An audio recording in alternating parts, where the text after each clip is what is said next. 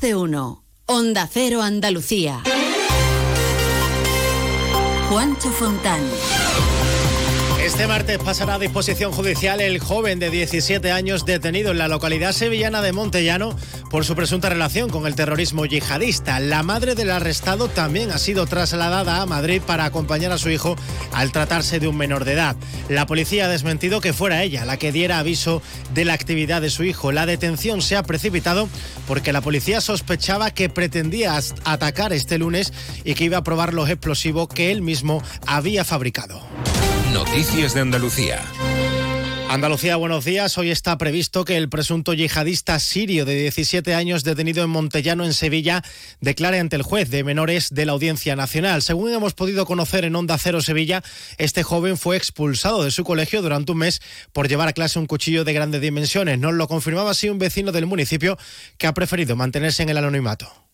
Llevan aquí de alquiler, pues llevarán un par de meses porque estaban en otro sitio, se han mudado aquí. Yo los veía entrar, cerrar la puerta y salir solamente. Hoy sí que me he podido enterar que el niño por lo visto era conflictivo, porque en el instituto, por lo visto, le encontraron un, cuchillo grande y fue expulsado el niño de, del instituto. Un mes, pero lo volvieron a coger. Vamos, que yo que no lo cogería otra vez, vamos. Vamos, un niño en un, instituto con un cuchillo, eh, eh, vamos, eh, va con una intención, ¿no? El menor llevaba dos años viviendo en el municipio junto a su madre y nos cuentan que siempre ha sido conflictivo. La policía sospechaba que estaba preparando un atentado. De hecho, el detenido avisó a sus compañeros de instituto de que este lunes sería el gran día. Por otro lado, ha desmentido que se hayan encontrado armas en su casa, pero no detalla si había explosivos. El alcalde de Montellano, Curro Gil, asegura que se trataba de una familia normal, conocida entre los vecinos, de ahí a que se hayan llevado esta desagradable sorpresa. Sí, es una familia que lleva aquí un par de años, además la madre, pues bueno, eh, ella de hecho es costurera, cose, cose a la familia.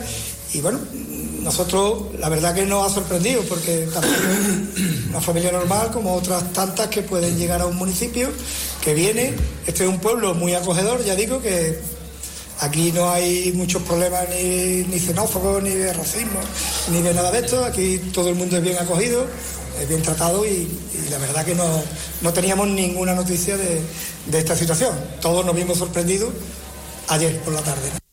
La operación sigue abierta y no se descartan más detenciones. Y en el caso de los militares ahogados en Cerro Muriano, en Córdoba, ahora se ha sabido que la cuerda dispuesta para cruzar el lago servía de guía, pero no como línea de vida.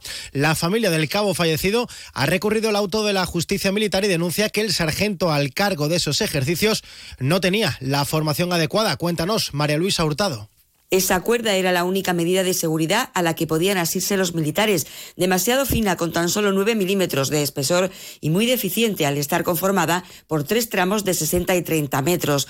Pese a varias órdenes para tensar la cuerda una vez más, la última no se cumplió, según el atestado. Los abogados que representan a la familia del cabo Miguel Ángel Jiménez Andújar entienden que no es la justicia militar la indicada para hacerse cargo del caso, puesto que la inhibición del juzgado de instrucción número 4 de Córdoba no es firme. Por esta razón, la familia del militar cordobés considera que es la justicia civil la que ostenta la competencia para iniciar las actuaciones y a ella debe someterse la policía judicial.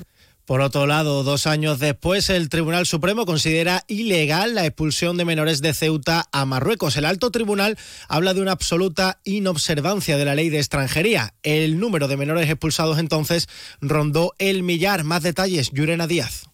En la sentencia se recoge que tanto la delegación del gobierno en Ceuta como el propio gobierno local vulneraron los derechos de integridad física y moral de estos menores en el retorno a Marruecos al aplicar el acuerdo firmado con Rabat en 2007 y repatriar a estos niños sin realizar ningún informe ni comprobación de sus circunstancias individuales. El Supremo avala ahora la decisión del Tribunal Superior de Justicia de Andalucía de confirmar la sentencia del juzgado ceutí que estimó las razones de la coordinadora de barrios, una entidad que actúa en su propio nombre y en el de ocho menores marroquíes para paralizar este proceso. Ahora esta ONG pedirá ejecutar las sentencias y exige traer a España a estos ocho menores. Pues sepan también que hablando de inmigración, el gobierno ha trasladado perdón, a 350 migrantes desde Canarias a un hotel de Almería. Llegamos a las 7 y casi 25, un minuto, y enseguida les contamos más cosas que están pasando en Andalucía.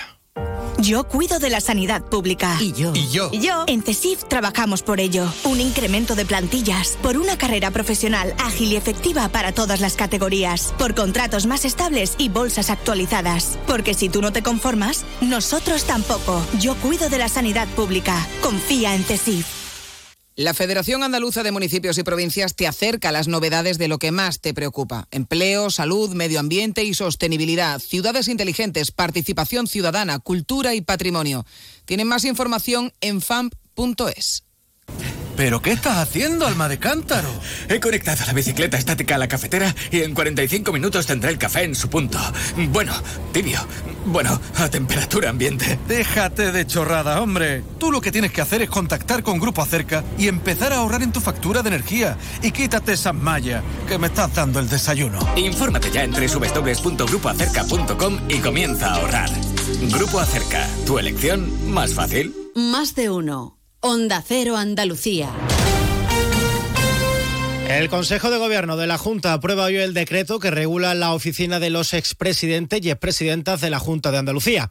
Tendrán a su servicio conductor y coche oficial, además de escolta, para que ejerzan sus responsabilidades desde el cese y hasta que cumplan 75 años. Por edad, la única expresidenta de la Junta que a día de hoy podría acogerse a esta medida es Susana Díaz. También el Consejo de Gobierno pretende aprobar la creación del Comisionado de Senderos del Rocío, que es una estructura parecida a la que tiene el Camino de Santiago. Consejero de Presidencia, Antonio Sanz, ha explicado que no va a significar la creación de ninguna estructura paralela. Desde todas las provincias vamos a generar caminos que conectarán con el Rocío, por caminos prácticamente el 100% caminos naturales, senderos, vías naturales por las que queremos generar una actividad cultural, turística de primer orden en Andalucía que nos conecte bueno, pues con, la, con la peregrinación al Rocío, pero los 365 días del año, que se podrá hacer a caballo, a pie, en bicicleta.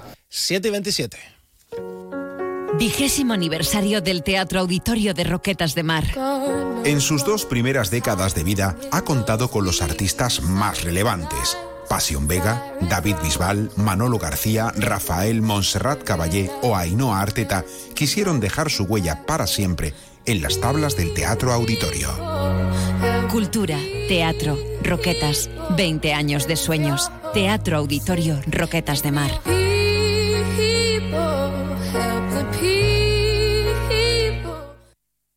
Te ayudamos a darle la vuelta a tus ahorros. Descubre lo que puedes conseguir con la cuenta 360 de Cajamar. Y no le des más vueltas. Consulta la información de requisitos y vinculaciones de la cuenta 360 en tu oficina más cercana o en gcc.es barra cuenta 360. Cajamar. Distintos desde siempre. Social Energy, la revolución solar que recorre Andalucía y que te hará ahorrar hasta un 80% en tu factura de la luz con nuestras instalaciones fotovoltaicas. Te ofrece la ronda de tiempo y temperatura en Andalucía. En Algeciras, cielos prácticamente despejados y 12 grados. En Almería, cielos sin nubes, tenemos 9 grados. En Cádiz, cielos despejados y 9 grados. En Ceuta amanecemos con cielos despejados y 14 grados. En Córdoba amanecemos con el cielo casi despejado y 6 grados. En Granada, 6 grados con nubes y claros en el cielo. Con Social Energy, pásate al autoconsumo y genera tu propia energía, con una garantía de hasta 25 años y con posibilidad de financiación. La revolución solar es Social Energy. En Huelva, cielos despejados, hoy alcanzaremos una máxima de 22 grados. En Jaén, cielo prácticamente despejado, 12 grados. En Jerez, a esta hora, cielo despejado y 9 grados. En Málaga, cielo prácticamente despejado y 9 grados. En Marbella, el cielo está despejado y hay 10 grados. Y en Sevilla, cielo despejado y 9 grados. Comienza el año revolucionando tu hogar con Social Energy, la mejor relación calidad-precio del mercado. Si no, te la mejoramos. Descuentos de hasta 3.750 euros y llévate 200 euros en tu batería virtual con Quiero Luz, con seguro todo riesgo incluido los dos primeros años. Pide tu cita al 955 44 11 11 o socialenergy.es. La revolución solar es Social Energy. Noticias de Andalucía.